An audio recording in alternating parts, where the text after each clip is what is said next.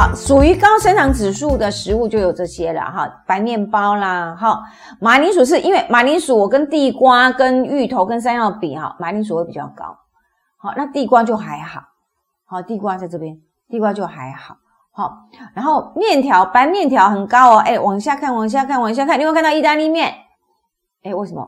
因为意大利面的面粉的品种，好，杜兰小麦。跟一般来讲，我们的面条的品种是不一样，它的膳食纤维高，它的消化时间要拉很长。所以我举例来讲哈，就给大家一个概念，什么东西要煮很久，通常它的膳食纤维就比较高。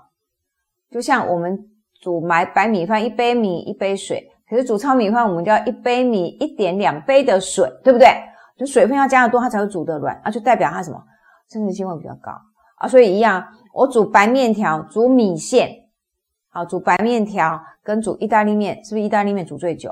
哦，对，我可以，所以这个的 GI 值就比较低，所以你也可以用这种哪个东西要煮很久的，你就大概可以知道它的 GI 值，它的生长指数就会比较低。那水果的部分，我们来看一下，西瓜、龙眼、芒果，有一些没有写出来哈，都是属于高 GI 的指数。那中 GI 的水果里面，哈密瓜、凤梨。木瓜是中 GI 的哈，那低 GI 的呢？像苹果、芭乐、莲雾啊、水梨都是低 GI 的。好，所以不是不能吃，因为很多哎呦说可以吃水果吗？水果很甜呢。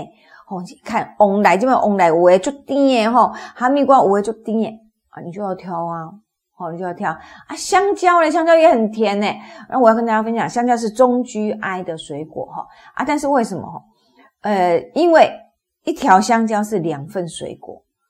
那我们刚才不讲吗？你一整天里面，我们会建议你是吃两到三份。所以如果一吃一根香蕉哦，其他水果我们加。所以通常我们都会建议你要吃香蕉吃半条，啊，不然就吃芭蕉吃一条小根的，然后留空间给什么？